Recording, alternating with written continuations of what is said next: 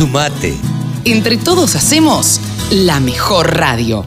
La radio del campo. Siempre que tenemos que hablar o nos interesa dar un panorama de cómo está en los cerdos en la Argentina, eh, lo llamamos Alejandro Troya, que es el periodista que se ha especializado en lo que es eh, cerdos. Y es el, prácticamente uno de los pocos periodistas, si no el único, que sabe de cerdos y que organiza cosas y está siempre al lado de los productores. Hola Ale, ¿cómo te va? Gracias por charlar con nosotros.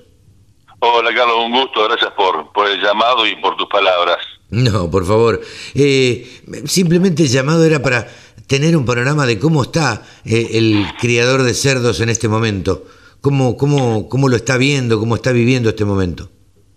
Y hoy eh, podemos decir que el pequeño y mediano productor está en una situación bastante crítica, e inclusive también los los grandes productores, este, si bien eh, los grandes productores por una cuestión de, de, sistemas productivos siempre van a ser un poco más eficientes, este, que siempre, y quiero aclarar esto porque este, para no herir susceptibilidades no quiere decir que el pequeño productor sea ineficiente, sino que muchas veces con los sistemas productivos, este, este, muchas veces la, la, la conversión eh, varía y es un punto realmente la conversión hoy, hoy, hoy sí o sí pasa a ser un tema fundamental porque como siempre te digo, ¿no? Eh, hoy por hoy la, en las granjas el 70-75% del presupuesto pasa por la nutrición.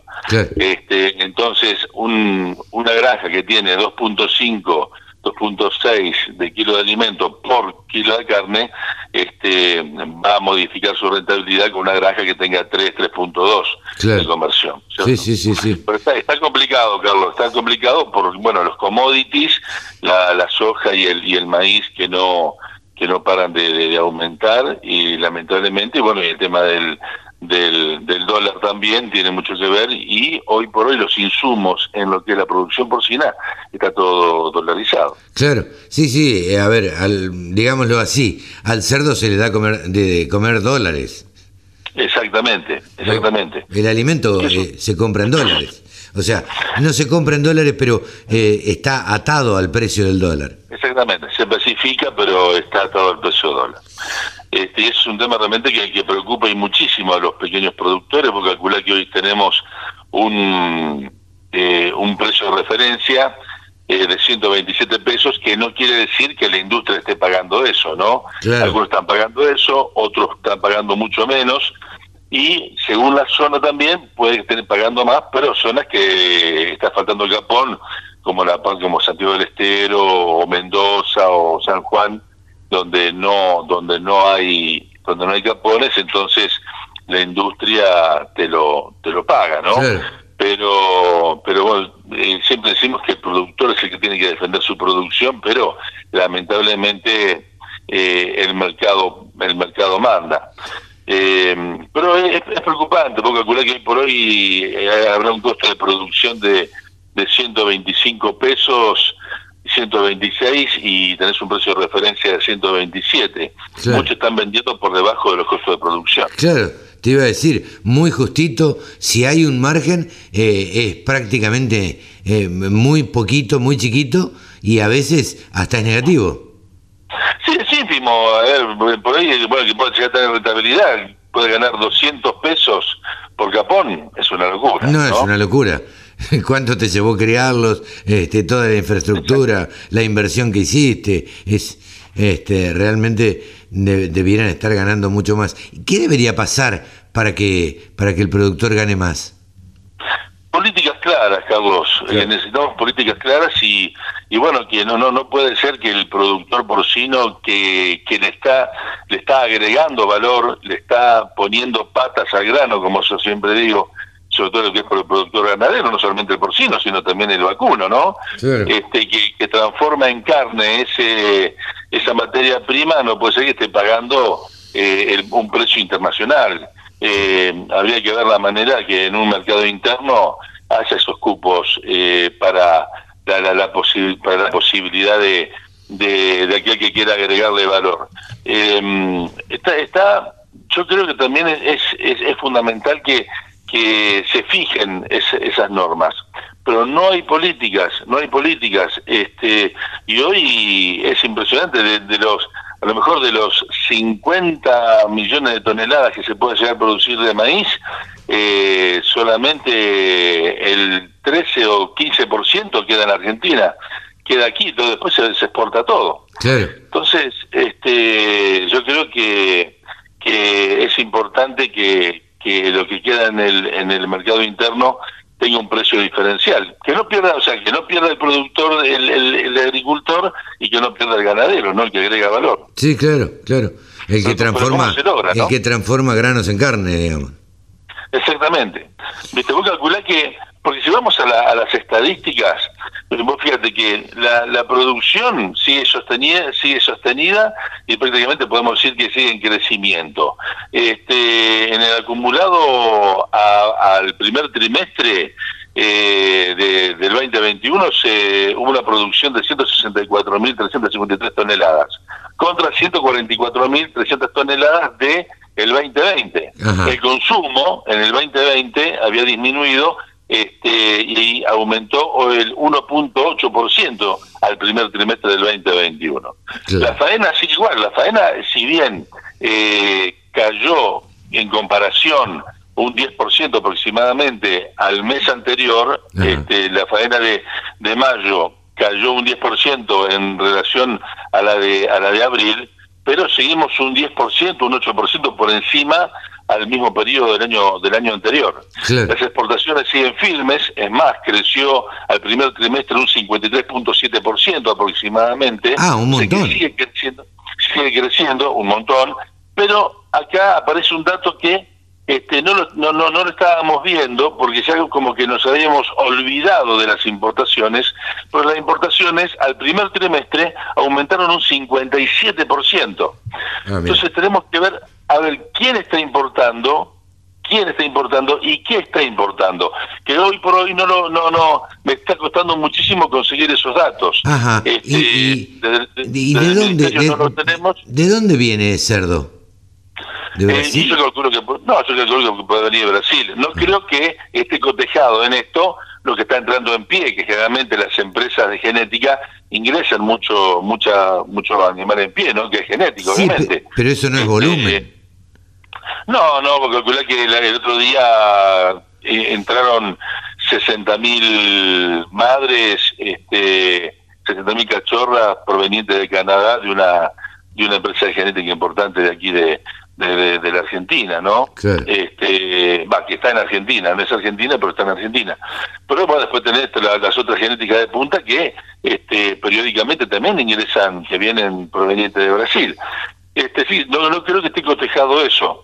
Pero ¿Y esos datos, eh, eh, Ale, no, no, no debieran estar en la Secretaría de Agricultura, Ganadería y Pesca?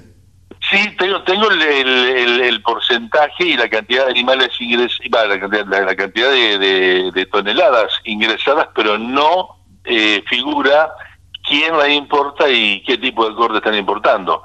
Este, lo estoy viendo en el Senasa, tampoco lo, lo, lo, estoy logrando, pero bueno, ya lo vamos a conseguir. Pero bueno, más allá de eso, que de quién sea, este, está eh, prácticamente se habrán exportado tres mil y pico toneladas eh, el último mes y se y también se igualó prácticamente con la cantidad de ingresos de carne de carne porcina y eso también afecta afecta y muchísimo al al, al, al, productor interno, ¿no? Al productor nacional.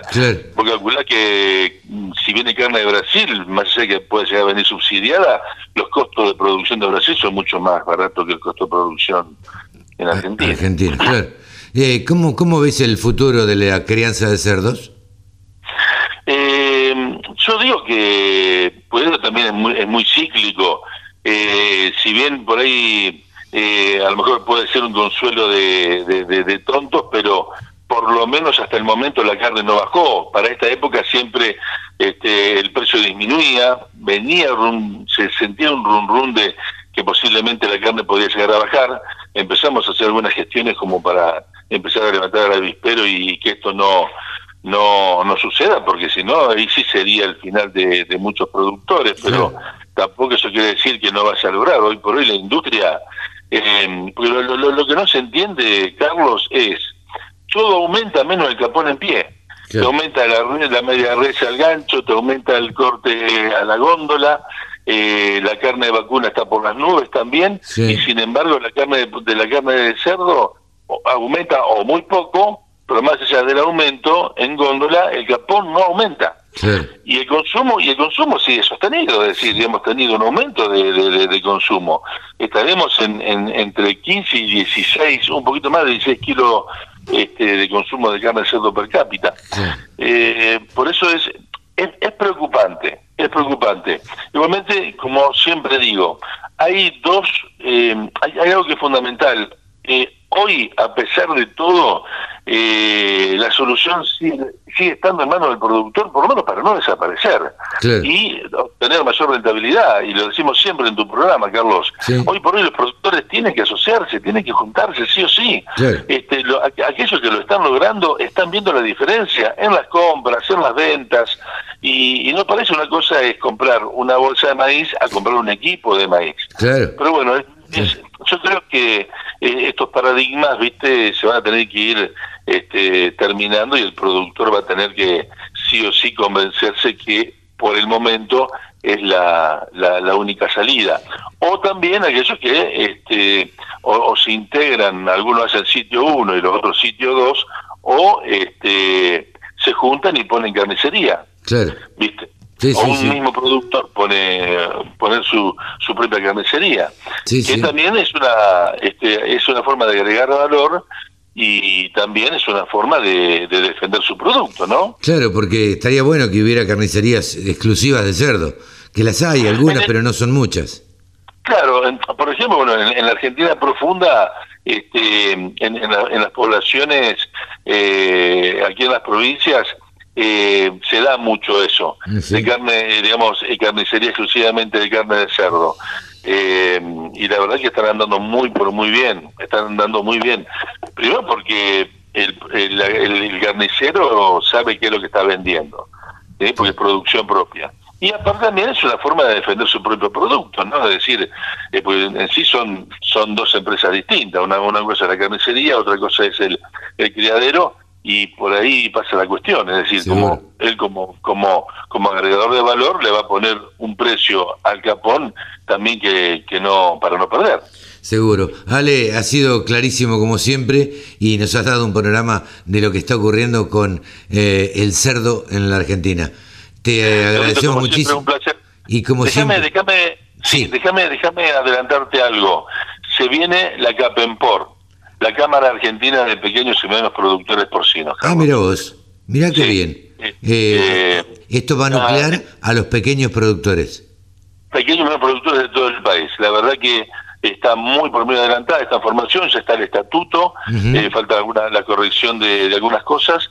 Eh, eh, hay la integran sector este, privado y digamos eh, y, y público, productores pequeños y medianos y lo, y, y lo importante que hoy por hoy la comisión que se conformó eh, hay productores de todo el país, le integran productores de todo el país. Bien. Y la presidenta es una mujer.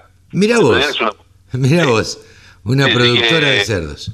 Sí, una productora de cerdo es la presidenta la verdad que este contento por esa noticia porque la verdad que eh, hoy por hoy era necesario Que se eh, junte. era necesaria la, la cámara, Claro. una- una cámara. Eh, por eso, eh, ¿esta cámara cómo se va a llamar? ¿Camenport? Capenpor. Ah, Capenpor. Sí, Cámara Argentina del Pequeño y Medianos Productores Porcinos. Mira vos. Bien. Capenpor.